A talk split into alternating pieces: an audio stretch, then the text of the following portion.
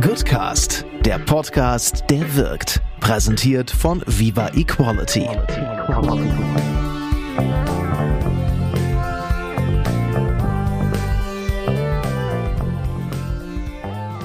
Mein heutiger Gast Christoph Schmitz ist Vorsitzender des Acker e.V. Ich gehe davon aus, dass viele von euch schon mal von Acker e.V. gehört haben, weil das Ding ist inzwischen wirklich riesig. Ich erinnere mich, dass Christoph ungefähr zeitgleich mit mir angefangen hat, sein Sozialunternehmen aufzubauen. Nur das, was er in den letzten Jahren an Zahlen hingeschmissen hat, ist quasi kaum vergleichbar mit dem, was ich hier im kleinen Maßstab mache, auch wenn ich trotzdem super stolz drauf bin. Also, er hat in den letzten Jahren insgesamt 60.000 Quadratmeter Ackerfläche bearbeitet. Das entspricht ungefähr 10 Fußballfeldern und hat insgesamt 23.200 Kita- und Schulkinder dazu gebracht zu ackern. 23.000. Stopp, stopp, stopp. An der Stelle ist mir ein kleiner Fehler unterlaufen. Es sind keine 23.000, es sind 232.000. Die Zahl ist einfach so unfassbar groß, dass ich eine Null ignoriert habe. Aber um hier journalistisch sauber zu arbeiten, habe ich es im Nachgang nicht korrigiert, sondern diese Information hier eingepflegt. Und jetzt geht's weiter. Und er hat tatsächlich Großes vor. Sein Ziel ist es, er will bis 2030 jedes Kind einmal im Zyklus von Acker gehabt haben, also einmal dabei gehabt haben, gemeinsam zu ackern. Als Klasse, als Kita oder in anderen Umfeldern. Das ist ein ziemlich krasses Vorhaben, aber er selber sagt, hey, ich trete ja nicht an, um mir irgendwie kleine Brötchen zu backen, sondern ich will richtig was reißen. Also, worum geht's heute? Wir lernen ein bisschen was über sein Leben. Wir erfahren, wo er eigentlich herkommt und warum er das Ganze macht, warum er so auf Sozialunternehmen steht. Und wir lernen eine ganze Menge darüber, wie Acker funktioniert. Also, was heißt es eigentlich, gemeinsam mit Kindern in den Schulgarten zu gehen? Ist das nicht einfach nur alter Wein in neuen Schläuchen? Oder hat es tatsächlich neu gedacht und super krass revolutioniert? Ich find's mega spannend. Christoph und ich, wir kennen uns schon eine ganze Weile. Ich glaube, man hört das auch raus. Und ich freue mich, dass ihr euch jetzt alle die Zeit nehmt, um euch dieses wunderbare Interview und diesen schönen Podcast, die neue Folge des Goodcasts anzuhören. Los geht's!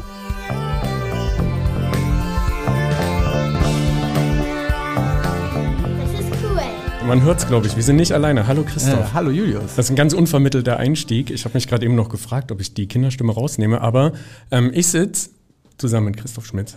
Nochmal hallo. Es freut mich, dass ich bei euch sein darf. Sehr gerne. Äh, und dass wir gemeinsam heute was beackern. Ich habe mir vorgenommen, ganz viele schlechte Wortwitze zu machen. aber wir sind nicht alleine. Wen hast du mitgebracht? Meine Tochter, Enna. Hallo. Und ähm, ich, ich wollte eigentlich anders einsteigen, aber jetzt musst du es trotzdem sagen, weil wir haben es im Vorgespräch, hast du es kurz angerissen. Ähm, Enna ist quasi der Grund, warum es die Akademie gibt, den Acker gibt. Ja, absolut. Also genau, äh, als sie geboren wurde, 2012, ähm, war das eigentlich der Anlass, äh, mal anders darüber nachzudenken, wie wir eigentlich mehr Wertschätzung äh, für Natur, vor allen Dingen für Kinder wieder äh, in die Gesellschaft bringen. Und ähm, genau, sie hat mich eigentlich auf die Idee gebracht. Danke, Enna. Sie hat vorhin erzählt, sie war heute selber schon ackern. Deswegen ähm, sag ganz kurz, Enna, wie war es, als du heute ackern warst? Gut. Was war das Beste? Das Pflanzen. Das Pflanzen. Ist Pflanzen besser als Ernten? Nee. Okay. Ernten ist besser. Ja. Okay. Ähm, ich habe, ähm, also man muss das ganz kurz einordnen. Du bist erster Vorsitzender vom Acker e.V. und ich lese das jetzt ab für angewandte Bildung und Entwicklung. Richtig? Nachhaltige Entwicklung, genau, richtig.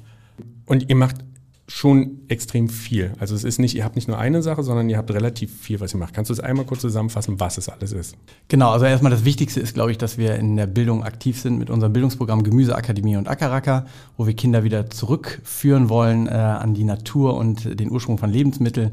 Und unsere große Mission ist eigentlich, dass jedes Kind das Recht haben sollte, mindestens einmal im Leben diesen ganzen Prozess vom Samen bis zur fertigen Möhre selber mit den eigenen Händen zu erleben. Und äh, das sollte selbstverständlich im, im, im Bildungswesen sein. Und äh, dafür stehen wir ein. Das ist quasi unser, unsere Basis und gleichzeitig auch unser Leuchtturm, äh, wo wir mittlerweile an über 1600 Schulen und Kitas sind. Ähm, und dann haben wir aber auch mittlerweile äh, Aktivitäten ähm, mit anderen Zielgruppen, zum Beispiel mit der Ackerpause sind, arbeiten wir mit Unternehmen und Wohnungsbaugesellschaften zusammen, um dort wieder MitarbeiterInnen und äh, MieterInnen äh, an das Thema heranzuführen oder eben äh, auch mit äh, Privatleuten oder mit Unis, mit unserer Campusakademie. Also unsere große Vision, mehr Wertschätzung für Natur und Lebensmittel in der Gesellschaft, versuchen wir dann auch in, an möglichst viele Zielgruppen zu bringen. Bitte ergänze die Zahlen. Äh, Das Bildungsprogramm mit den meisten Auszeichnungen, stimmt das noch? Ja, also wir sind bei über 25 Auszeichnungen ähm, und äh, ja, es ist auch vor allen Dingen die Vielfalt ist, finde ich, immer wieder schön zu sehen, dass wir auch über für die digitale Plattform quasi ausgezeichnet worden sind oder eben für unsere Wirkungsanalyse oder für unseren Skalierungsansatz. Und äh, ich glaube, das ist auch am Ende das, was uns auszeichnet, dass wir da äh, auf sehr, sehr vielfältigen Äckern quasi unterwegs sind. Da kommen wir auf alles drauf zurück, weil ich will es im Detail verstehen. Ähm, um das zu wiederholen, ich will es beackern. Ihr seid in allen Bundesländern vertreten und habt insgesamt 60.000 Quadratmeter Ackerfläche, die ihr bearbeitet, bearbeitet habt, bearbeiten werdet? Bearbeiten, genau, aktuell. Ähm, das sind schon ja, über sechs Hektar Gemüsefläche. Es sind zwölf Fußballfelder. Zwölf Fußballfelder. Genau, und das natürlich in kleinsten Abschnitten. Also sind insgesamt äh, über 1600 quasi kleiner Felder, die wir über Deutschland, ganz Deutschland, Österreich und der Schweiz verteilt haben. Wahnsinn. Und insgesamt, ich, wir müssen diese Zahlen, wir müssen da einmal durch, dass man eine Vorstellung davon hat, weil es hört sich, also wenn man es nicht weiß, könnte man ja denken, hey, komm, der Acker e.V. Aber wenn man eine Vorstellung davon kriegt, wie viel das ist, das ist unglaublich. Seit wann machst du das? Du hast es in sehr kurzer Zeit aufgebaut. Genau, also als Enna geboren wurde, 2012 ist die Idee entstanden. Ähm, dann habe ich erstmal so ein bisschen rumgedoktert, im wahrsten Sinne des Wortes, weil ich meine Promotion am, am Potsdam-Institut äh, geschrieben habe und habe da schon eine wissenschaftliche Arbeit drüber gemacht. Und 2013, ein Jahr später, bin ich, äh, habe ich das quasi mit meiner Schwester geteilt, die Idee, die ist Lehrerin und äh, dann haben wir einfach das ausprobiert, so ganz ähm, aus Neugier auch und haben ihre Kinder quasi genommen, samstags mit auf den Acker genommen und haben mit ihnen Gemüse angebaut. Und 2014 haben wir dann den Verein gegründet, weil wir gedacht haben, hey, das müssten eigentlich viel mehr Kinder bekommen und haben mit sechs Schulen gestartet. Ähm, und ja, jetzt sind wir an 1600 Schulen und Kitas. Ihr wisst es wahrscheinlich sehr genau. Wie viele Kinder habt ihr insgesamt erreicht in den letzten Jahren? 233.000. Wahnsinn, 233.000. Das ist prozentual, weißt du es? Ja, wir rechnen das eigentlich immer, das ist jetzt die Gesamtkinderzahl über die letzten äh, neun Jahre. Wir rechnen das immer auf das Jahr. Also aktuell sind gut 70.000 Kinder in dem Programm und das sind 10 Prozent unserer Zielgruppe, weil wir wollen im Prinzip jedes Kind erreichen. Das ist eine Generation, das sind ungefähr 750.000 Kinder und dementsprechend sind wir so bei knapp 10 Prozent des Marktes, wie man so schön sagt. Jetzt hast du es eben schon gesagt, ihr wollt jedes Kind erreichen, ihr seid bei 10 Prozent und ich meine gelesen, gelesen zu haben, dass eure, euer Maßstab ist, ihr wollt es bis 2030 schaffen. Sind von heute an sieben Jahre? Richtig. Wie? ja, äh, das ist eine äh, gute Frage, wichtige Frage. Wir wissen natürlich noch nicht genau wie, aber wir wissen, dass wir das schaffen werden, weil äh, wir sind auch schon von damals sechs Schulen auf jetzt 1600 gekommen und der Schritt ist mit Sicherheit mindestens genauso groß wie jetzt von 1600 auf ungefähr 15.000 Lernorte zu kommen. Was wir aber brauchen, ist vor allen Dingen viel mehr Partner, viel mehr UnterstützerInnen. Ähm, wir brauchen die Politik mit im Boot. Wir wollen mehr in die Unis, wo wir in der Ausbildung der Lehrerinnen ansetzen und somit wirklich dieses System zu verändern. Darum geht es am Ende, dieses dieses Problem wirklich grundsätzlich zu lösen und dafür zu sorgen, dass es äh, so selbstverständlich ist, wie es Sport, Kunst oder äh, auch Mathe gibt, muss es eigentlich im 21. Jahrhundert auch sein, dass wir Nachhaltigkeit äh, tief verankert haben im Bildungssystem und eben nicht nur irgendwie in der, äh, ja, weiß ich, Seite 80 bis 100 im Geografiebuch, ähm, sondern dass das eben auch draußen stattfindet, genauso wie Sportunterricht auch nicht in der Sport, äh, auch nicht im, äh, im, Klassenraum stattfindet, sondern in der Sporthalle. So muss Nachhaltigkeit draußen gelehrt werden äh, und die Kinder müssen das in der Natur lernen. Wie sehen optimalerweise Partner aus, wenn ihr so ein Netzwerk neu zusammenstellt? Im besten Falle äh, gibt es einfach Win-Win-Situationen. Ja, das heißt, dass Partner ähm, äh, auch das ähnliche Ziel haben, aber es eben vielleicht auf unterschiedliche oder auf eine andere Methode versuchen zu erreichen und sagen, hey, wenn wir mit AKIV zusammenarbeiten, dann können wir das besser erreichen oder schneller erreichen. Und so ergeben sich eigentlich die besten Partnerschaften. Es gibt natürlich auf der einen Seite finanzielle Partner, die total wichtig sind, damit wir das möglichst weit skalieren können. Aber ähm, genauso lieb sind uns eigentlich auch Partner, die uns Türen öffnen, die Netzwerke erschließen, die auch Zugänge haben, äh, zum Beispiel zu Politik, weil am Ende ist Bildung in Deutschland äh, ja, Staatsaufgabe auch und das ist auch gut so. Äh, und deswegen müssen wir am Ende auch die EntscheidungsträgerInnen dort äh, überzeugen. Wir beide haben eine ziemlich genaue Brille, glaube ich, darauf, wie dieses System funktioniert. Also du hast jetzt eben relativ selbstverständlich gesagt, ja, ich brauche Leute, die das finanziell unterstützen, ich brauche Zugänge zur Politik.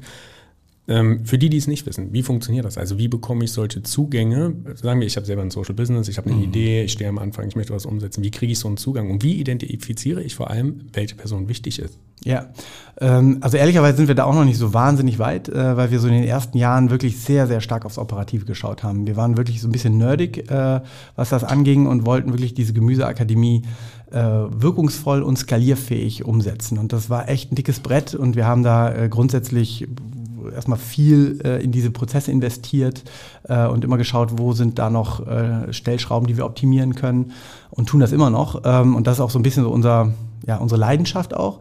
Äh, und wir waren am Anfang oder vor allen Dingen ersten Jahren nicht so gut drin, das schon nach außen zu posaunen und rauszugeben und, und äh, zu sagen, hey, wir brauchen jetzt hier ein neues Schulfach oder wie vielleicht andere, äh, gerade NGOs oder Aktivistinnen vorgehen. Also das ist, ähm, wir sind schon sehr, kommen, kommen schon sehr aus dieser sozialunternehmerischen Ecke und müssen das auch erstmal lernen. Äh, haben das in den letzten zwei Jahren mit unserem Markenwandel schon deutlich besser hinbekommen. Kannst du es ganz kurz erklären? Markenwandel heißt von zu? Von Academia zu Acker. Also wir haben uns fünf Buchstaben gespart, äh, wollen es immer noch vereinfachen und äh, vor allen Dingen da auch nochmal größer denken und vor allen Dingen auch als Dachmarke stärker präsent zu sein. Academia war damals wirklich gar nicht präsent. Ist natürlich auch ein bisschen Zufall, ja? wie, mit welchen Leuten man zu welchem Zeitpunkt da zusammenkommt und wie auch gerade das Timing in der Politik ist. Zum Beispiel haben wir gerade ein ganz gutes Momentum äh, durch die grüne Regierung und vor allen Dingen das grüne Landwirtschaftsministerium.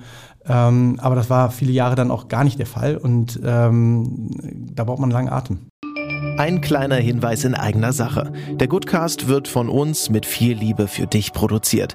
Bitte gib uns ein bisschen Liebe zurück und vergiss nicht, den Podcast zu abonnieren und zu bewerten. Auch über Kommentare freuen wir uns. Ich habe eine Frage, die ist ein, ist ein bisschen bissig, aber mich würde es wirklich interessieren. Wann hast du das letzte Mal selber Gemüse weggeworfen? Wüsste ich nicht, dass ich jetzt Gemüse wegwerfe. Also äh, vielleicht, also ich meine, wenn ich jetzt Möhren schäle oder sowas, nehme ich die, äh, die Schalen mit auf den Acker. Äh, aber dass das in der Mülltonne landet, das äh, passiert nicht. Baust du selber an für dich? Ja, wir, ich habe jetzt gerade am Wochenende noch äh, knapp 100 Quadratmeter Rasenfläche wieder umgegraben. Wir haben ja so einen kleinen Hof und da jedes Jahr erweitere ich so ein bisschen äh, unsere Ackerfläche. Also weil die Leute, die uns zuhören, das ja nicht gesehen haben, zustimmen, das Nicken von Anna. Du hast geholfen? Mhm.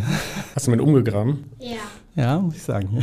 Und wie viel Fläche bearbeitest du insgesamt für dich? Insgesamt sind es 2000 Quadratmeter, aber jetzt so richtig, äh, äh, wo ich acker, sind knapp 500 Quadratmeter. Das heißt, du lebst das, was du von anderen Menschen dir wünschst? Ja, weil ich es selber als Kind so gelernt habe. Also ich äh, bin selber auf dem Hof groß geworden. Äh, mein Opa hatte immer einen riesen Bauerngarten, äh, wo ich immer mit ihm äh, geackert habe und das ist schon sehr, sehr in, in mir drin. Also du hast eben schon selber gesagt, deine Eltern hatten einen Hof, du warst in den Niederlanden, du warst in den USA, du warst in Ghana. Du hast mit zwölf angefangen, Weihnachtsbäume zu verkaufen, das kannst du gleich nochmal erzählen.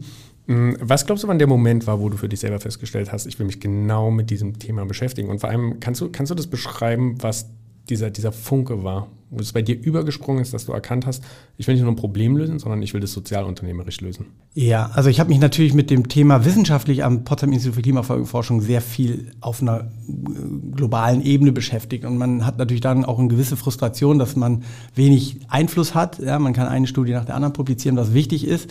Aber ich habe immer schon neben diesem Wissenschaftlerherz ein, ein lautes Unternehmerherz bei mir pochen gehört. Ähm, und das hat eben auch schon in jungen Jahren begonnen mit, wie du schon gesagt hast, äh, als, als Kind habe ich angefangen, Weihnachtsbäume anzubauen und zu verkaufen und das hat mich schon immer äh, sehr interessiert, dieses Unternehmerisch. Ich habe dann in Ghana ein Sozialunternehmen gegründet und für mich äh, war das dann klar, äh, irgendwann auch gerade, äh, als ich mich dann als junger Papa dann auch mit äh, der Zukunft äh, meiner Kinder oder meiner Tochter beschäftigt habe, dass, dass da eigentlich ein ganz großer Hebel liegt, äh, dass wir bei den Kindern eigentlich ansetzen müssen. Was natürlich kein Quickfix ist. Das ist ein, quasi eine Investition, die wir als Gesellschaft machen, aber die aus meiner Sicht unabdingbar ist, um am Ende wirklich eine zukunftsfähige, nachhaltig denkende äh, Gesellschaft ähm, zu haben, die, die ja ganz anders über ähm, ja, Herausforderungen und, und Lösungen nachdenkt, als wir das aktuell tun. Jetzt ist es ja so, dass es vor ein paar Jahren Regierungswechsel gab und auch die Grünen mitregieren. Hast du das Gefühl, dass es für euch selber an der Ausgangslage was geändert hat? Oder dass ich, das ist eine Frage, die zweite hänge ich gleich mit dran, dass es Gesellschaft, äh, gesellschaftlich etwas verändert? Ja, auf jeden Fall äh,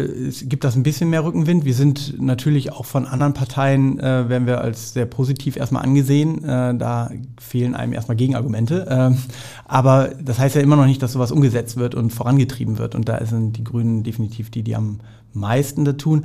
Aber durch den Ukraine-Krieg war das leider auch relativ schnell, war die Euphorie dann auch wieder gebremst. Jetzt merkt man gerade wieder ein bisschen mehr Aufwind.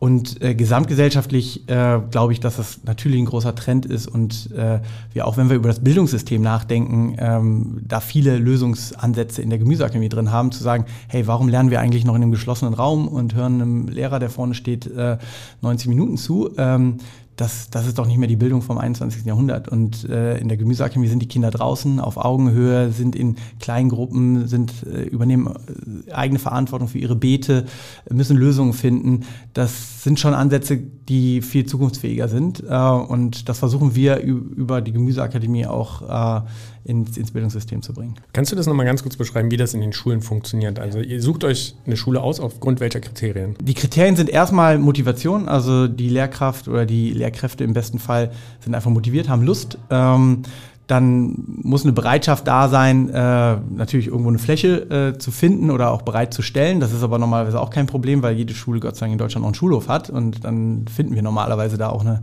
eine geeignete Ecke. Das ist ein guter Punkt. Ja. Weil, weil ich, äh, um, der, um da ganz kurz dir ins Wort zu fallen, ich mich wirklich gefragt habe, was ist mit Schulen, die keine Fläche haben? Ja. So innerstädtisch.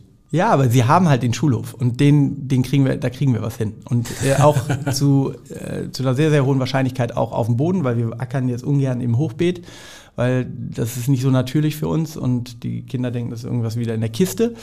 Ähm, aber ganz zur Not geht das natürlich auch. Aber wir scheitern normalerweise nicht an diesem Flächenthema.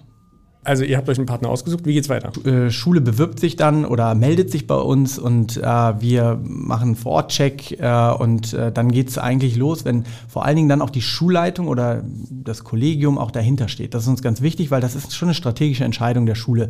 Ähm, wenn jemand kommt und sagt, hey, wir haben jetzt hier das Jahr der Ernährung, können wir die Gemüseakademie machen, dann sagen wir, nee, wir brauchen schon das Jahr, mindestens Jahrzehnt der Ernährung, äh, dass das sich auch wirklich lohnt und wirklich auch tief verankert ist. Ähm, weil wir wollen, dass dieser Lernort in der Natur äh, gelebt wird und nicht nur in einer zwei Stunden Gemüseakademie AG oder so durchgeführt wird, sondern dass auch vielleicht mal ein Mathelehrer rausgeht und Mathe auf dem Acker macht oder ein Englischlehrerin oder eine Kunstlehrerin oder wer auch immer. Also man kann so vieles draußen machen, äh, was aktuell drinnen stattfindet und äh, das regt sehr, sehr viel an und nimmt vor allen Dingen auch wieder Kinder mit, die vielleicht durch den klassischen Unterricht gar nicht so mitgenommen werden. Ich habe das so verstanden, dass ein Teil der Kosten die Schule trägt, richtig?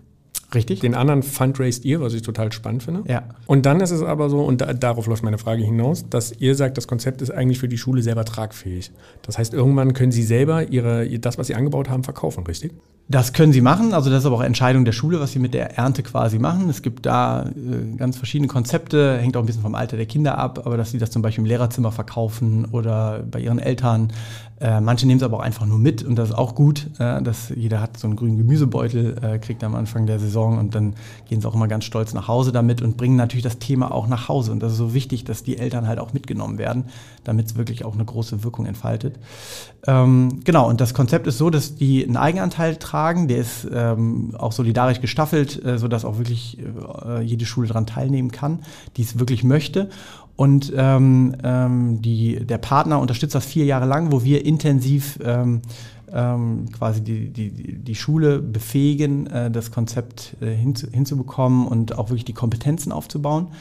Ähm, und dann sind sie weitestgehend alleine. Wir sind natürlich weiterhin dabei, vor allem mit unserer Lernplattform und ähm, dass wir Saatgut Jungpflanzen liefern, einen Anbauplan machen. Sie können auch weiter an den Fortbildungen digital teilnehmen, aber vor allen Dingen kriegen sie es eigenständig hin. Und das ist für uns natürlich die, die, die wichtige Nachhaltigkeit im System, dass wir nicht dauerhaft äh, quasi die Schulen an die Hand nehmen müssen und dementsprechend auch dauerhaft von Förderung abhängig sind. Kompetenzen heißt, dass sie selber verstehen, wie man so etwas anbaut. Genau, und vor allen Dingen auch integriert, pädagogisch integriert, in den Schulalltag integriert. Da sind ja viele Aspekte dabei, neben dem rein gartenbaulichen Wissen, ähm, äh, was man da wissen sollte. Und äh, dazu braucht es dann eben auch vier Jahre. Ich finde das total verrückt, weil ich erinnere mich an meine Kindheit, als ich in der Grundschule war. Die Schule hatte einen Schulgarten. Ja. Und ich erinnere mich daran, als ich es erstmal von euch gehört habe, wir beide kennen uns auch, glaube ich, gefühlt schon zehn Jahre. Ähm, dachte ich so, ist ja, ist ja abgefahren, da kommt jetzt jemand um die Ecke und macht einen Schulgarten Ja. und macht quasi ein Konzept aus dem Schulgarten. Aber so klassisch Schulgärten gibt es fast gar nicht mehr. Hast du eine Erklärung, warum das irgendwann verschwunden ist? Es ist schwierig zu sagen, aber es ist natürlich auch eine Entscheidung gewesen, dass es auch gar nicht mehr so in der Ausbildung ist. Wir haben ja mit der Campus Akademie auch ein Programm, wo wir in die Unis gehen. Um, äh, aber wenn schon in der Ausbildung nicht mehr da ist, dann ist das Wissen wieder weniger da bei den Lehrerinnen und Lehrern. Dann braucht schon die sehr passionierten Hobbygärtner und Hobbygärtnerinnen, die dann äh, am Ende das an der Schule äh, als Lehrerin umsetzen. Und ähm, genau, und das andere ist so, das ist nicht ganz klassisch Schulgarten, ähm, sondern äh, wir wollen wirklich das Thema Nachhaltigkeit reinbringen. Wir, es geht nicht darum am Ende, dass die Kinder 20 Gemüsearten auswendig können, sondern es geht vor allen Dingen darum, dass sie alles rund um das Thema Nachhaltigkeit anhand des Gemüseanbaus verstanden haben. Und das versuchen wir auch in unseren Bildungsmaterialien rüberzubringen, dass sehr, sehr viel auch über den Tellerrand hinausgeht und ähm, äh, grundsätzlich verstanden wird. Was, wenn du es dir aussuchen könntest, wenn du es dir wünschen könntest, was sind die Key Facts, die die Kinder mitnehmen? Natürlich erstmal äh, vor allen Dingen so eine, ähm, äh, ein, ein Bewusstsein, auch eine Natürlichkeit mit, mit Lebensmitteln und auch der Natur umzugehen. Ja? Also viele Kinder sind am Anfang noch total äh, für sie noch total befremdlich. Ähm, und auch wenn die ersten Radieschen dann fertig sind, äh, dann staunen sie, wenn, wenn man sagt, hey, ihr könnt einfach mal reinbeißen. Die denken, es müsste irgendwas noch passieren. Ähm, also da, da merkt man, wie die Entfremdung eigentlich da ist. Also das ist, glaube ich, das Wichtigste, dass, dass wir dieser Entfremdung entgegenwirken und damit einfach so eine, so eine Basisfähigkeit ähm, auch wieder, widerlegen. Und ähm, das andere ist aber auch viele eben auch sozial, soziale Kompetenzen. Ähm, äh, das geht so manchmal so ein bisschen unter, dass eben die Kinder wirklich eigenverantwortlich das tun, in kleinen Gruppen sich selber organisieren müssen, merken auch, hey, wenn ich die Radies, äh, wenn ich die Samen jetzt sähe, dann sind die nun mal nicht nächste Woche fertig, was so immer äh, die erste Erwartung ist, äh, sondern das dauert halt ein paar Wochen, ähm, bis es wirklich, äh, bis man es wirklich ernten kann. Und das sind viele Dinge, die sie jetzt im normalen Alltag, vor allen Dingen in dem sehr digitalen Alltag, ähm, nicht, mehr, nicht mehr lernen. Kannst du das in Zahlen ausdrücken, diese Entfremdung? Also gibt es dafür irgendwelche Studien? Ihr seid ja mehrfach evaluiert, glaube ich, und mehrfach auch wissenschaftlich begleitet. Genau, also äh, es gibt den Naturreport, äh, der, ich weiß gar nicht, alle zwei oder alle drei Jahre rauskommt und das ist, der ist bekannt geworden mit, dass Enten gelb sind und so weiter. Ne? Aber äh, der geht auch ein bisschen tiefer, wo er das auch analysiert. Es gibt auch noch ein paar andere Studien, die das machen. Wir analysieren gar nicht so sehr das Problem, weil das ist in der Tat schon ganz gut erforscht. Wir äh, evaluieren eher die Lösung äh, und schauen halt, wie kann es noch besser wirken? Ja, wie, wie können wir noch, ähm, was können wir noch tun, äh, damit, damit wir eine höhere Wirkung äh, entfalten? Und dafür machen wir jährlich diese doch relativ aufwendige Wirkungsanalyse, ähm, jetzt mittlerweile die neunte, ähm, die wir jetzt, äh, ähm, die, äh, jetzt auch bald äh, veröffentlichen. Und ähm, äh, genau, und da geht es dann in unterschiedlichen Settings auch darum, zum Beispiel die Eltern zu befragen oder die Pädagoginnen, die Kinder in unterschiedlichen Settings ähm, zu analysieren, oftmals auch mit Kontrollgruppen, sodass wir wirklich ein tiefes Wissen darüber haben, was funktioniert, was nicht funktioniert. Was ist ein Key Learning, wo du sagen würdest, das ist was, was ich total augenöffnend fand, dass das funktioniert? Dass sie sich einfach, einfach mit Natur beschäftigen, dass sie in Berührung kommen. Ja? Also die Sinne sind eigentlich so das, das Entscheidende, dass man darüber ganz anders lernt, als wenn das jemand genau das Gleiche einem frontal oder auch direkt neben einem erzählt oder äh, vorstellt. Ja? Dass das einfach äh, dieses, dieses haptische Erleben äh, einfach einen riesen, riesen Unterschied macht. Und je digitaler wir werden, desto wichtiger wird es. Würdest du aus deiner Beobachtung sagen, dass es einen Unterschied gibt zwischen Stadtkindern und Landkindern? Das ist oft eine Frage auch und auch eine Hypothese. Wir haben das eigentlich anders beobachtet oder zumindest nicht ganz so in der Extremform, weil ähm, auch auf dem Land, da wissen die Kinder fast nicht mehr, was rechts und links da steht. Ähm, äh, die wohnen auch in irgendwelchen Vorgärten, die mehr aus Steinen als aus, aus, aus Pflanzen bestehen. Ähm, und äh, dementsprechend sehen wir da keinen wahnsinnigen Unterschied. Also es gibt natürlich auch gerade in den ähm, noch bäuerlich geprägteren Gegenden, äh, dass da vielleicht eine höhere Wertschätzung noch gibt. Ähm, aber manchmal hat man auch in der Stadt überrascht, ist man überrascht, dass, äh, wo die Eltern halt sehr, sehr darauf achten, dass da Kinder sehr, sehr viel wissen auch so. Ne? Und ähm, deswegen ist es so pauschal gar nicht äh, möglich. Und wir sehen das auch in unseren Zahlen, also bei diesen 1600 Lernorten, da ist wirklich alles dabei. Also wir haben da nicht irgendwie einen klaren Trend, dass viel mehr Lernorte aus der Stadt sich dafür interessieren oder so. Also das ist äh, was, was, wo wir glauben, weil es einfach so viel Basiswissen vermittelt, dass das eigentlich jedes Kind, auch selbst wenn es vom Hof noch kommt, äh, ähm, wird es da noch lernen oder wird zumindest äh, da auch viel Wissen auch an die anderen Kinder weitergeben können. Jetzt ist es ja so, ihr macht das nicht nur für Kinder, ja. sondern ihr bietet das auch für Erwachsene an. Zum Richtig. Beispiel für Büros. Genau. Das finde ich super spannend. nicht äh, auch ein bisschen aus eigenem Interesse. Ja. Aber wie funktioniert das? Genau, das äh, ist daraus entstanden, dass wir auch immer mit Unternehmen natürlich zusammenarbeiten, die uns dann auch fördern. Und da kam dann auch die Frage, hey, wir würden auch gerne ackern. Also wir, wir, wir, wissen ja gar nicht so viel. Und ich weiß noch genau, dass äh, einer der ersten Termine war auf einer Dachterrasse bei ich glaube Zalando war es, ähm, und wir waren da mit ein paar Mitarbeitern, äh, um das einfach noch ein bisschen auch rauszufinden, was sie brauchen. Und nach einer halben Stunde habe ich gemerkt, also die sind ungefähr auf dem Niveau von Kita-Kindern, was das Wissen angeht. Also das ist Wahnsinn, wie weit die davon entfernt waren. Äh, sorry, ähm, ich muss ganz kurz dazwischen fragen, was meinst du mit das Wissen? Also wie man praktisch anbaut? Genau, wie, wie man anbaut und was auch, was die für Annahmen hatten äh, an wie Gemüse wächst und was wächst zu welcher Zeit und äh, das war wirklich erschreckend. Jede Wette, dass gerade ganz viele Leute, die das hören, glauben, dass sie selber besser sind. Und ich äh, ehrlich, ich habe gerade innerlich mit dem Kopf geschüttelt und habe so gedacht, bin ich wohl besser?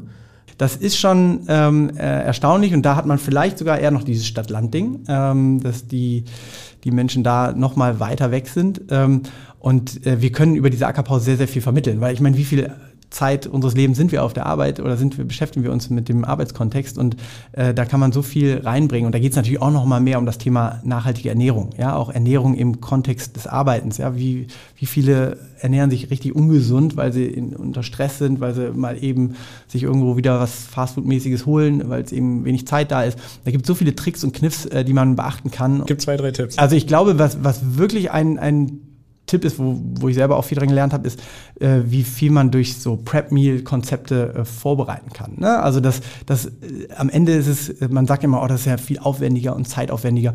Nee, es ist am Ende vielleicht sogar viel, äh, man spart sogar Zeit, weil man eben nicht zum, weiß ich, Bäcker um die Ecke oder zum Restaurant geht.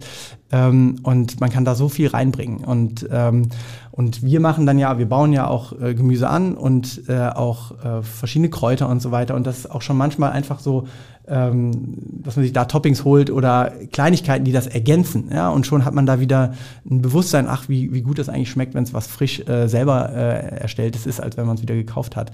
Also das, ähm, das sind auf jeden Fall Dinge, die, die man sehr, sehr gut umsetzen kann und was auch immer sehr gut ankommt. Und wie sieht das praktisch aus? Du kommst dann zu mir in die Firma, ja. dann analysiert ihr die Gegebenheiten, sagt, hm, Ackerfläche ist nicht vorhanden, sondern wir bauen das drin an. Ja, das versuchen wir eigentlich auch zu vermeiden drin. Wir haben zwar Indoor-Beete, ähm, aber versuchen eigentlich hinzukriegen, dass wir irgendwo auch draußen was finden. Also das sind oftmals in der Tat mehr Hochbeete als, als Fläche. Ähm, und äh, es gibt da wirklich die, die, die verschiedensten Konzepte. Es gibt dann wirklich, dass man eine Brachfläche von der Stadt anfragt oder den, mit dem Nachbarunternehmen, die eine Fläche haben, das irgendwie in Kooperation macht, also wenn man selber keine hat. Ähm, aber es geht am Ende auch natürlich indoor. Ähm, ähm, und äh, genau, und das analysieren wir und schauen, was, äh, was bietet sich da an. Und was wir, wir haben ja auch eine, die Ackerpause-App äh, und die dient vor allen Dingen darüber, auch das ist eine Art Teambuilding ähm, Maßnahme auch, wo man sich in kleinen Gruppen zusammen organisiert und dann auch äh, ja nicht gegeneinander anbaut, äh, das ist ein bisschen zu too much, aber dass man zum, sich auf jeden Fall motiviert ähm, und äh, sieht, okay, was haben die anderen eigentlich schon gemacht und äh, lass uns noch mal ein bisschen äh, gärtnern und lass uns noch mal verabreden für, für heute Nachmittag. Ihr habt quasi einen Gamification-Ansatz Es ist ein gewisser Gamification-Ansatz drin ähm, und äh, am Ende kommt man halt zusammen und äh, kocht zusammen, macht einen eigenen Salat daraus und äh, ja, feiert das auch noch mal ein bisschen. Ich denke nur gerade ganz verkrampft drüber nach, wo bei uns eine Fläche frei ist. Ja. Ja, also ich meine, klar, bei Unternehmen ist es nochmal eine andere Nummer, die wirklich richtig, richtig äh, in der Innenstadt sind, aber ähm, ja, ich komme mal vorbei. Das Angebot nehme ich sofort an. Was ist die verrückteste Fläche, die ihr habt? Es gibt schon sehr viel verrückte Flächen. Ähm, ich weiß zum Beispiel, ich weiß noch genau einen Tag, da hatte ich zwei Termine an Schulen. Äh, die eine lag im Park Babelsberg, quasi äh, wunderschön gelegen, ähm, direkt in der Nähe von Sanssouci auch und äh, wunderbares Umfeld in der alten ähm, königlichen Hofgärtnerei, so richtig verwunschen und dort hatten wir einen Acker. Also ein Traum, ja, direkt auch nicht weit vom, vom Wasser entfernt und so weiter. Und dann fuhr ich die S7 äh, quasi bis zum anderen Ende nach Ahrensfelde und äh, bin dort auf einen Acker gekommen ähm, meiner Schule. Die war quasi umgeben wie so ein Stadion von, von Hochhäusern. Und genau in der Mitte war der Acker. Ja, und wo ich dachte so, diese beiden Äcker, also braucht man eigentlich mal nur die S7 von der einen in die andere Richtung fahren und schon siehst du ein, die Variation, die da, die da ist. Und also, oder wir haben zum Beispiel eine Kita in Köln, die hat eben auch keine Fläche gehabt. Und äh, dann haben sie die Nachbarin gefragt, ähm, die hat einen Vorgarten. Und das machen die im Vorgarten äh, der, der Nachbarin äh, der vorher nicht genutzt worden ist oder nicht gut genutzt worden ist, hat, äh, ist jetzt der Kita-Acker. Also, und schon ist man da im Austausch gekommen mit der, mit der Nachbarin. Also da gibt es sehr, sehr schöne Beispiele und ähm, Ackern verbindet am Ende auch. Und äh, da lässt sich, lässt sich vielleicht einiges auch wieder, auch gerade in Nachbarschaften. Wir, mit der Ackerpause sind wir nicht nur mit Unternehmen, sondern auch mit Wohnungsbaugesellschaften und Genossenschaften unterwegs, wo, wo wir einfach wieder Mieterinnen und Mieter zusammenbringen, äh, die sich gar nicht kennen. Ne? Eine hohe Anonymität äh, die da herrscht. Und statt da jetzt zwei Tischtennisplatten aufzubauen, äh, würden wir empfehlen, lass uns doch mal einen Acker hinsetzen und mal schauen, was dann alles passiert. Und wenn wir das noch mit Work Workshops anreichern zu gesunder Ernährung, ähm, und äh, dann, dann hat das auch noch direkt einen großen, großen positiven Effekt. Ich finde das total spannend, weil quasi neben dem, was ihr eigentlich machen wollt, neben eurer äh, Vision, quasi habt ihr neben, erfüllt ihr auch noch andere Aufträge gleich mit, dass ihr zum Beispiel Nachbarschaft, äh, Nachbarschaft zusammenbringt, ja? Oder im Zweifelsfall auch alte Leute mit, mit jungen Menschen ins Gespräch bringt. Genau, und ich glaube, das ist, das wird auch in der Tat unterschätzt. Ich versuche auch mal wieder zu betonen, dass diese Sozi vielleicht sind die sozialen Aspekte vielleicht sogar noch viel höher. Sowohl in der Schule, wo Kinder auch mitgenommen werden, die im normalen Unterricht gar nicht mehr motiviert sind äh, und gar nicht mehr richtig folgen als auch jetzt hier in dem Beispiel der Nachbarschaften, wo vielleicht der größte Mehrwert daran ist, dass die Nachbarn sich wieder austauschen und vielleicht auch eine die, die Älteren plötzlich den Jüngeren was erklären, statt unbedingt den größten Kürbis zu ernten. Also das ist halt, ähm, das sehe ich genauso. Jetzt äh, haben wir ganz am Anfang die ganzen Zahlen aufgerollt. Einer hat gefehlt, ihr seid gerade um die 180 Personen. Ja. Was ich total interessant finde, ist, dass du trotzdem immer noch rausfährst. Also du betreust selber auch Schulen, du betreust selber noch Projekte. Nee, nee ehrlicherweise, ich betreue nicht die Schulen direkt. Ich war heute an der Schule äh, und das freut mich auch immer wieder. Äh, ähm, dass, das, äh, dass ich mir das immer irgendwo die Möglichkeiten gibt, aber meistens ist es irgendwie verbunden mit irgendeiner Aktion oder äh, jetzt bald kommt Cem Özdemir auf den Acker und dann ist es mit immer irgendeiner Aktion natürlich verbunden, weil wir in unserem, in unserem System natürlich so skalieren, dass es, dass es Gott sei Dank nicht von mir abhängig ist, äh, wie viele Schulen wir haben. Ähm, und ich versuche aber immer den Kontakt zu halten, habe auch zwei Schulen äh, im, im, Dorf, äh, wo ich wohne, ähm, wo, ich, wo ich das begleite. Ich acker selber und so versuche ich auf jeden Fall mit beiden Füßen auf dem Acker zu bleiben. Ich vermute, dass der eine oder die andere, die uns gerade zuhören, selber einen Garten haben. Ja. Was ist ein heißer Tipp, wenn es immer weniger regnet? Das äh, ist fast unser Kern, äh, weil wir sehr wassersparende Anbau, ja, ich sag mal, Techniken haben. Das heißt, das fängt schon beim Pflanzen an. Wenn wir die Jungpflanze in den Boden setzen, dann wässern wir den Boden erstmal vorher schon so wie, wie so, kannst du dir vorstellen, wie so ein Schwamm, äh, ist der quasi aufgesogen. Und dann wässern wir erstmal gar nicht mehr. Ne? Also der, der größten Fehler, den man eigentlich machen kann, ist, dass du direkt am nächsten Tag wieder hinläufst mit der Gießkanne und sagst, ja, die braucht ja Wasser äh, neben Gottes Willen, die soll lernen, tief zu wurzeln. Ja? Und das kann man nur, indem man quasi äh, die Pflanze auch lässt und nicht wieder von oben nachgießt. Und äh, wir schauen, wir versuchen den Kindern auch mal beizubringen, schaut, die, äh, schaut, geht in Verbindung mit den Pflanzen, ja, schaut, wie es denen geht. Ja? Und wenn sie dann anfangen, die Blätter hängen zu lassen, dann merkst du, hey, die hat Durst und dann kann man auch wieder gießen, aber nicht schon vorher. Ähm, dann sind sie eigentlich zufrieden. Oder eben mit dem Mulchen. Wir, wir mulchen sehr intensiv, das heißt, im Winter haben wir eine dicke Mulchschicht von fast einem halben Meter. Äh, das ist auch mal ein großer Spaß der Kinder, diese, äh, diesen Mulch zu sammeln. Das sind ja Blätter, das sind Rasenreste, äh, Reste von, von, von Bäumen, Blättern und ähm, sonstiger Biomasse. Und ähm, damit äh, ja, erhöhen wir erstmal natürlich die Bodenfruchtbarkeit und äh, stimulieren die Bodenorganismen. Aber zum anderen äh, auch, ähm, wenn wir mulchen unter der Saison, halten wir natürlich das Wasser und es verdunstet nicht so schnell und äh, dadurch kann man sehr, sehr viel machen.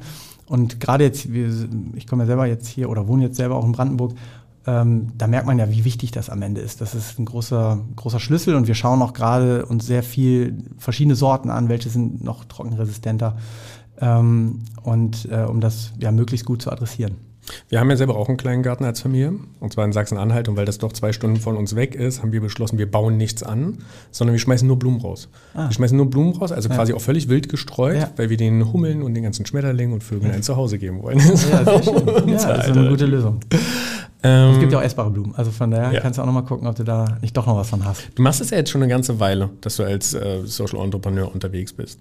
Mhm. Was würdest du sagen, war die größte Herausforderung auf dem Weg? Also die größte Herausforderung waren definitiv die ersten anderthalb Jahre, weil man wirklich überwiegend nur Kopfschütteln bekommen hat. Ähm, ähm, ich meine, das war schon auch in gewissermaßen absurd, wenn man vorher eigentlich an einem, ja, eine sehr, sehr gute Aussicht hat an einem Institut, an einem sehr renommierten Institut, hast gerade eine Familie gegründet und dann fängst du an und sagst, ich habe hier eine Idee. Äh, mit Business hat das erstmal wenig zu tun, ähm, aber irgendwie sollte das in Deutschland etabliert werden und ich würde jetzt nicht einen Verein gründen. Das ist auch verständlich, dass da jetzt nicht viele äh, dir Beifall klatschen ähm, und sagen, hey, mal hast du das gut überlegt. Ähm, und ich glaube, das war so das Wichtigste, dass man da irgendwie diese Zeit, und die war bei uns recht lange, anderthalb Jahre, ähm, so gut durchsteht und äh, dranbleibt und irgendwie dran glaubt. Ähm, und da bin ich auch sehr dankbar allen, die da in dieser ersten Phase vor allen Dingen auch äh, auf kleine und große Art und Weise unterstützt haben und äh, gesagt haben, hey, irgendwie kann das schon funktionieren oder ich, sollte man auf jeden Fall mal ausprobieren. Ähm, genau, das sind schon die, die, die größte Hürde, wenn du danach fragst. Wie finde ich in der Phase die richtigen Unterstützerinnen? Ich glaube, erstmal ist schon viel drüber reden. Ähm, ich weiß nicht, ob ich das genug gemacht habe, aber das ist auf jeden Fall, was ich im Nachhinein auf jeden Fall jedem empfehlen kann. Man denkt ja immer so, ja, kann ich die jetzt noch damit belästigen und ist es wirklich relevant? Aber dass man da ruhig selbstbewusst rausgeht und sagt, hey, das ist schon, das ist schon wichtig und mal gucken, was sich daraus ergibt, weil es sind manchmal Dinge, ich weiß, dass uns einer unterstützt hat, ähm, der, der ähm, bei der Uni Potsdam war ähm, und im, im, ersten Gespräch hätte ich das niemals gedacht, weil er ist ein richtiger Business-Typ gewesen, kommt aus dem Finanzbereich und Äh, ich komme da mit so einer, ja, in Anführungsstrichen, Anführungsstrichen Schulgartenidee. Ähm, und der hat uns, äh, der hat aber so Gefallen dran gefunden und hat irgendwas daran gesehen, äh, was ich jetzt in dem ersten Gespräch nicht gesehen habe, dass er, dass er das sieht, äh, das ihn total motiviert hat. Und ohne ihn hätten wir diesen Antrag, den Exist-Antrag wahrscheinlich nicht so gut äh, durchbekommen. Und das sind manchmal Dinge, wo du, ja, wie du eben gesagt hast, die Zufall äh, sind. Und ich glaube, man muss auch diesen Zufall zulassen. Man muss diese Zufall, den Zufall vielleicht auch ein Stück weit provozieren, Gegebenheiten schaffen dafür und, und einfach dranbleiben. Das ist, glaube ich, das Wichtigste, weil ähm, irgendwann findet man findet man die Lösung. Ich habe das für mich selber umgedreht. Ich sage mal, ähm, wo gehobelt wird, fallen Späne. Und zwar nicht im negativen Sinn, sondern im positiven Sinn. Damit Späne fallen, muss halt hobeln. Ja. Ähm, deswegen finde ich, ist das ein guter Tipp, dass man eigentlich gar nicht genug Gespräche mit anderen Menschen führen kann. Ja. Weil damit irgendwann was hängt bleibt, ja. muss ich ja mit vielen Menschen reden. Ja, ja, ja. Voll spannend. Was sollte man auf gar keinen Fall machen? Ja, Umkehrschluss aufgeben. Ne? Also aufgeben ist keine Option. das äh, würde ich auf jeden Fall so sagen. Aber ähm, ähm, und also ich glaube, es hat schon damit zu tun, weil ich glaube, äh, man, man kann schnell demotiviert werden. Ja, also man darf ruhig auch mal auf äh, ähm, ja, Durchfluss, äh, also eine Ohr rein, andere Ohr raus. Ne? Also wir hatten mal einen Rechtsanwalt, der, der hat sich das zehn Minuten angehört, ähm, der hat uns pro bono beraten und hat dann gesagt, hör mal, seid ihr euch sicher, dass ihr euch das gründen wollt, ja, also ihr, ihr, wollt was mit Kindern machen, was mit Lebensmitteln, was mit Schulen, was mit Eltern, da fehlen nur noch Tiere und ihr macht alles, was man nicht machen sollte. Das war seine, sein, sein Feedback, wo, äh, ja, wo man erstmal schlucken muss und dann sagen muss, okay, also entweder gehe ich dran kaputt oder ich zeige es ihm halt. Ne? Und äh, habe irgendwo ein Bild vor Kopf, dass der äh, irgendwann mal mit seinen Enkeln auf dem Acker steht und sagt, immer, irgendwie kommt mir das bekannt vor. Wo holst du für dich selber die Resilienz her in solchen Momenten, wenn es nicht so gut läuft, trotzdem zu sagen, ey, ich mach weiter? Ja, ich glaube an, äh, zu, an dieser großen, an diesem großen Ganzen, ja, zu sagen, hey, das kann nicht sein, dass es äh, Kinder in Deutschland gibt, äh, die ohne dieses Wissen, ohne diese Erfahrung, ohne dieses Erlebnis aufwachsen, ja, und gerade bei so einem relevanten Thema. Es mag ja andere Dinge geben, die es nicht mehr gibt, die es vor einiger Zeit gab, die vielleicht nicht so relevant sind, aber nicht das Thema Ernährung, Natur, Nachhaltigkeit, äh, das, sind, das sind am Ende unsere Schlüsselthemen, äh, äh, um wirklich die Herausforderungen im 21. Jahrhundert zu, zu lösen. Und das kann nicht sein und da muss dann auch irgendwo eine Lösung sein. Ja? Also ich es hätte ja auch sein können, dass die Gemüseakademie es nicht ist, ja, aber dass man darüber vielleicht äh, mit anderen Konzepten in Kontakt gekommen ist, wo wir gesagt haben, hey, das ist vielleicht das bessere Konzept oder ähm, hätte sich sehr viel mehr, vielleicht wissenschaftlich hätte ich mich vielleicht am Ende damit beschäftigt oder so. Ich weiß es nicht, wo es hingegangen wäre. Ich wusste nur, dass es irgendwo eine Lösung geben muss. Und dann gilt es halt auch wirklich dran zu bleiben. Und das ist vielleicht so ein bisschen, was man schon aus der Wissenschaft mitnimmt. Da gibt es wirklich auch Forscherinnen und Forscher, die mich auch inspiriert haben, die an Themen sind, äh, das versteht man selber gar nicht. Äh, und äh, die sehen da aber einen, Sinn. Und wenn es die nicht geben würde, dann würden wir an äh, ja, bestimmte Lösungen in, in 20, 30 Jahren wahrscheinlich gar nicht haben.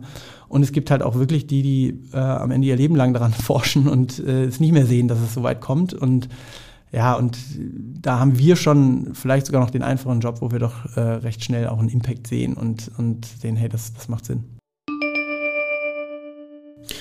Mm, was würdest du, du hast es ja jetzt beschrieben, dass ihr, ihr habt mit drei Leuten angefangen, mittlerweile seid ihr 180 Personen. Mm, was ist für dich so die wesentliche Änderung, die sich bei dir eingestellt hat?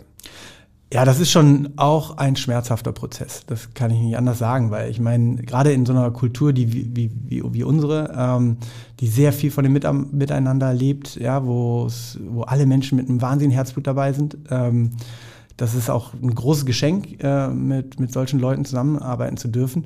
Ähm, aber dann eben nicht mehr diesen kompletten Kontakt zu haben. Ne? Wir sind natürlich auch noch dezentral aufgestellt, das heißt, die 180 Leute sind nicht alle in Berlin, äh, sondern dann auch zum Teil über Deutschland verteilt. Und wir kommen dann jedes Jahr zwei, drei Mal dann auch mit allen zusammen. Und das ist einfach so wichtig ein riesen, äh, riesen Happening.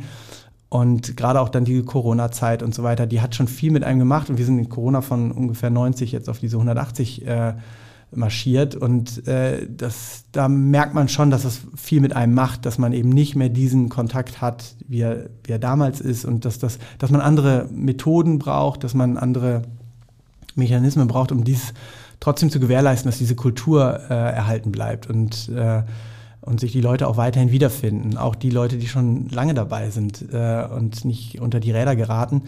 Das ist schon, das macht schon viel mit einem und ist vielleicht auch die größte Aufgabe, die, die ich habe.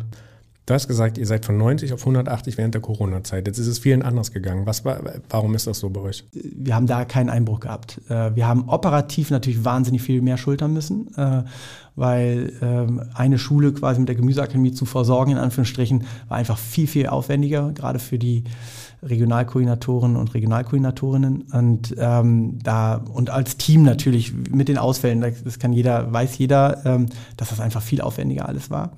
Aber wirtschaftlich ähm, hat es uns nicht getroffen, weil vielleicht auch viele den Sinn gesehen haben und gesagt haben, hey, auf die Corona-Krise kann doch nur eine Lösung sein, viel mehr nach draußen zu gehen, ja, viel mehr die Natur äh, in, den, in, in die Bildung zu integrieren. Ähm, und, und den, diesen Ort, jede Schule hat einen Außenraum, den viel mehr zu nutzen. Ne? Und da haben wir natürlich auch von profitiert, dass wir dann vielleicht als erst auch wieder an die Schulen konnten, weil wir eben nicht in den geschlossenen Räumen arbeiten.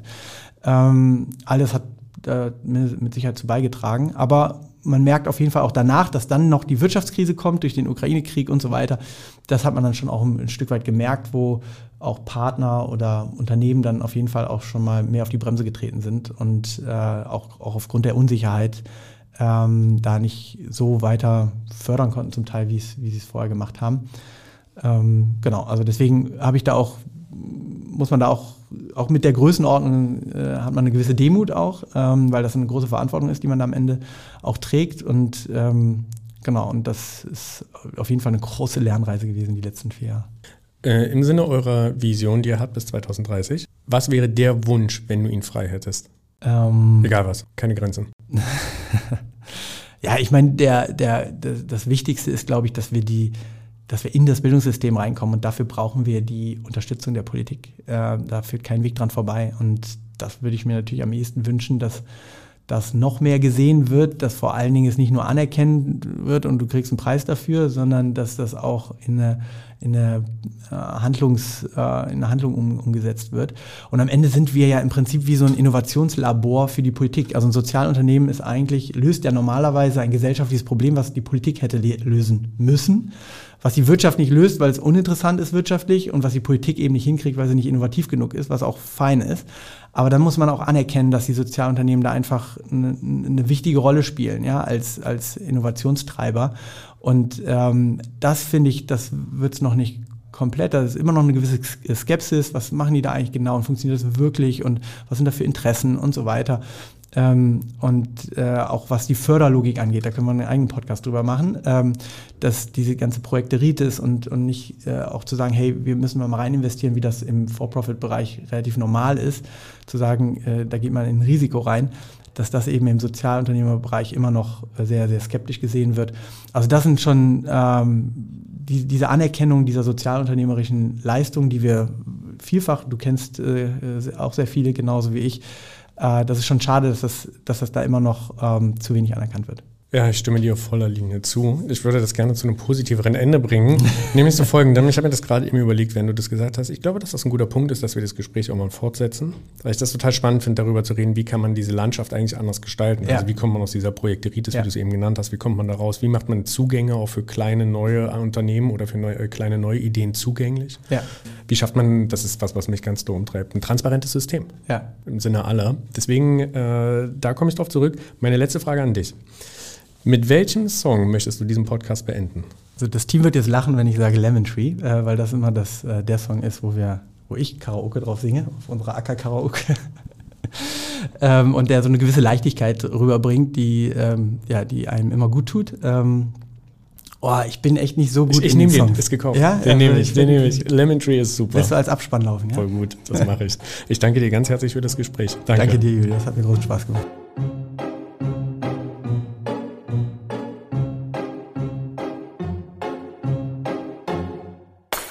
Sitting here in the boring room. It's just another rainy Sunday afternoon. I'm wasting my time, I got nothing to do. I'm hanging around, I'm waiting for you, but nothing ever happens. And I wonder. I'm driving around in my car. I'm driving too fast, I'm driving too far. I'd like to change my point of view. I feel so lonely, I'm waiting for you, but nothing ever happens. And I wonder.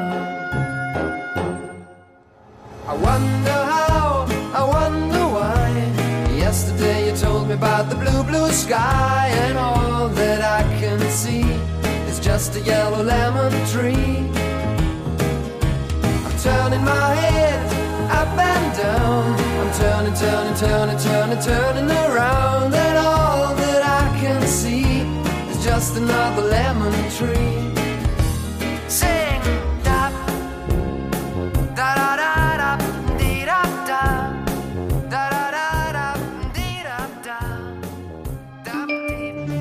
Goodcast, der Podcast, der wirkt.